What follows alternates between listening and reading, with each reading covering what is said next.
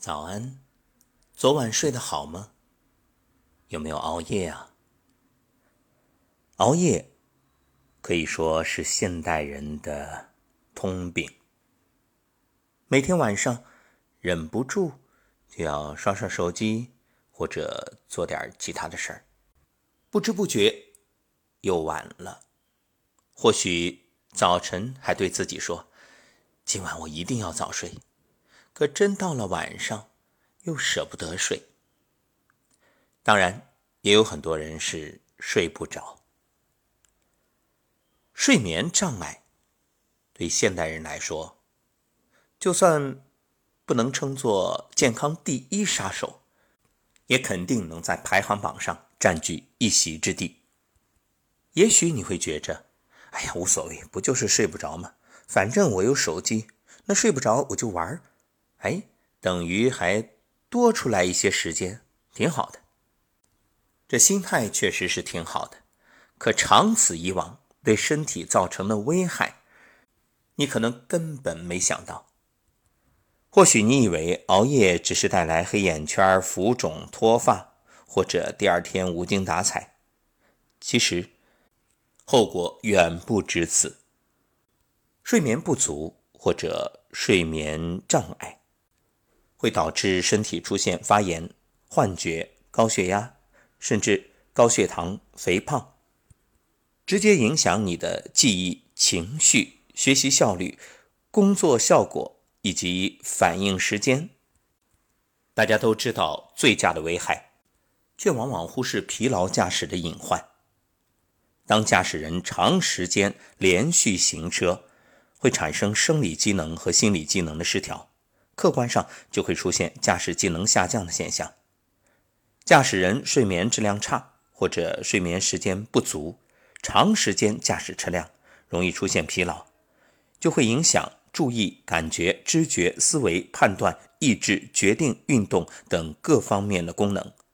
疲劳之后继续驾驶车辆会困倦、瞌睡、四肢无力、注意力不集中、判断能力下降，甚至出现精神恍惚。或瞬间记忆消失，动作迟误或过早，操作停顿或修正时间不当，这些都是危险因素，极易发生道路交通事故。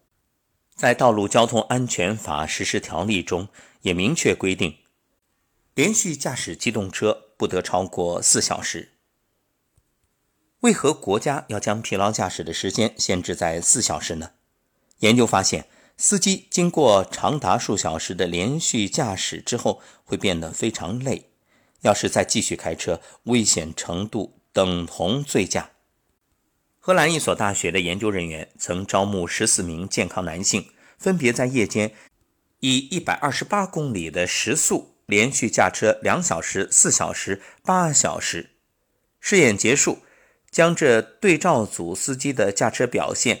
与已知酒精对驾驶安全性产生的影响进行对比，结果显示，连续驾车两小时后，司机犯的错误就和血液中酒精含量百分之零点零五时所犯的错误一样多；连续驾车三小时之后，司机的表现相当于血液中酒精浓度百分之零点零八；连续驾车四点五小时之后，表现就和血液中酒精浓度百分之零点一一样。